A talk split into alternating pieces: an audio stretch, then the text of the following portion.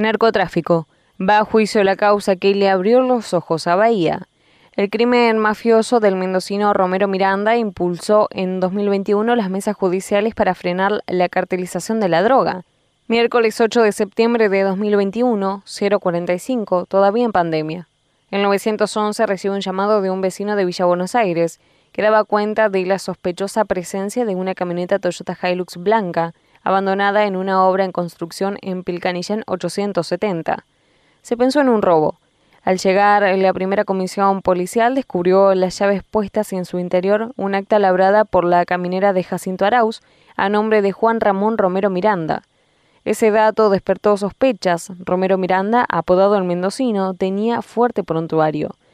Entonces, antes de trasladar la Hilux a la comisaría cuarta, decidieron abrir la tapa rígida que cubría la caja y encontraron lo peor, un cuerpo envuelto en un nylon negro. Los peritos informaron que tenía un tiro en la cabeza y destrucción de masa encefálica. Se confirmó que era Romero Miranda y que había sido blanco de un crimen mafioso. La autopsia reveló la ejecución de un disparo a corta distancia en la zona cervical. El desarrollo de una apasionante investigación de 10 días derivó en la detención del abogado Fabián Guillermo Rossi como posible autor del homicidio que habría tenido con motivación de un ajuste de cuentas por el control del negocio de las drogas. El relato podría ser el de cualquier serie de Netflix, pero sucedió en la misma Bahía Blanca que muchas veces no queremos ver. La violenta muerte del Mendo impulsó la conformación de la mesa para coordinar esfuerzos entre la justicia federal, investiga el tráfico de drogas a escala, y provincial, a cargo del narcomenudeo. Ese crimen bisagra, que les abrió los ojos a más de uno, está a punto de ir a juicio. Y no es un dato menor como mensaje sobre la política criminal que se decidió adoptar. La investigación contra Rossi y el coprocesado Juan Manuel Mejuto, ambos acusados por el delito de homicidio agravado, se acaba de cerrar. La última instancia apelatoria de la defensa la frenó hace algunos días la Cámara Penal Bahiense, al confirmar la elevación a juicio de la causa, que ahora espera ser resuelta por uno de los tres tribunales en lo criminal. La hipótesis más fácil. El abogado Juan Ignacio Vitalini, asesor de Rossi, reclamaba su sobreseimiento por considerar que no existen pruebas para demostrar que el detenido tenía un plan para controlar el negocio de estupefacientes y que sí se acreditó la participación de Mejuto en la secuencia, aunque este último, en su declaración, comprometió a Rossi al asegurar que había sido autor del disparo y que a él lo obligaron a colaborar con la limpieza.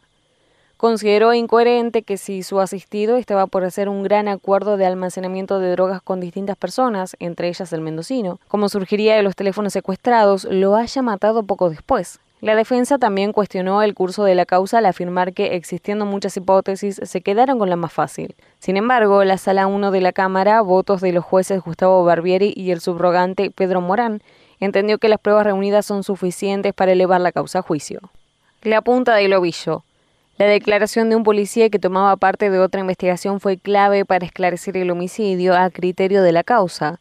Relató que en el marco de una instrucción judicial por venta de drogas había investigado a Romero Miranda y lo había visto con esa camioneta Hilux y que otras veces lo había vigilado al mando de una camioneta Chevrolet Tracker que terminaba su recorrido en una vivienda del barrio Patagonia, Hueque 90, casi Rayén, domicilio de Rossi, quien ya tenía una condena por tráfico de narcóticos, donde observaba distintos autos de alta gama y hasta patrulleros, según testigos.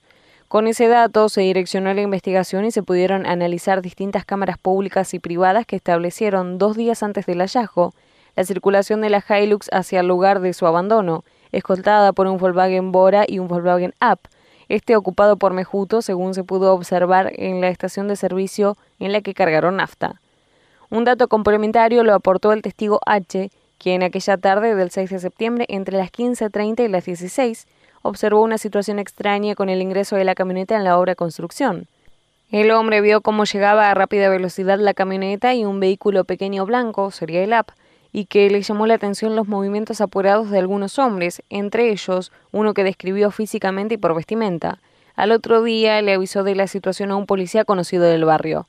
Otro detalle clave fue una vez realizadas las detenciones y el allanamiento en la casa de Patagonia, el hallazgo de manchas de sangre en el quincho bajo mesada, piso y banco de madera, cuyo ADN confirmó que eran de la víctima.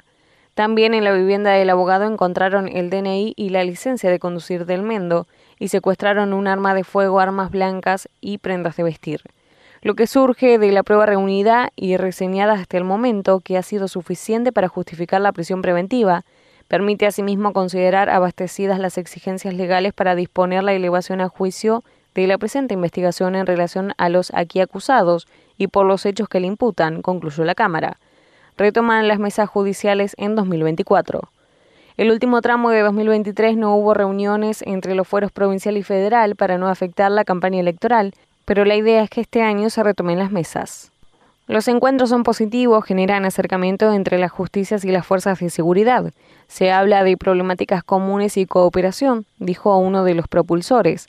También es positivo el mensaje hacia afuera de lo que no queremos para Bahía, sabiendo que la problemática existe y existirá, agregó otra fuente. Esta iniciativa se complementa con el Consejo Municipal de Seguridad y Justicia conformada en diciembre por el intendente Susbieles.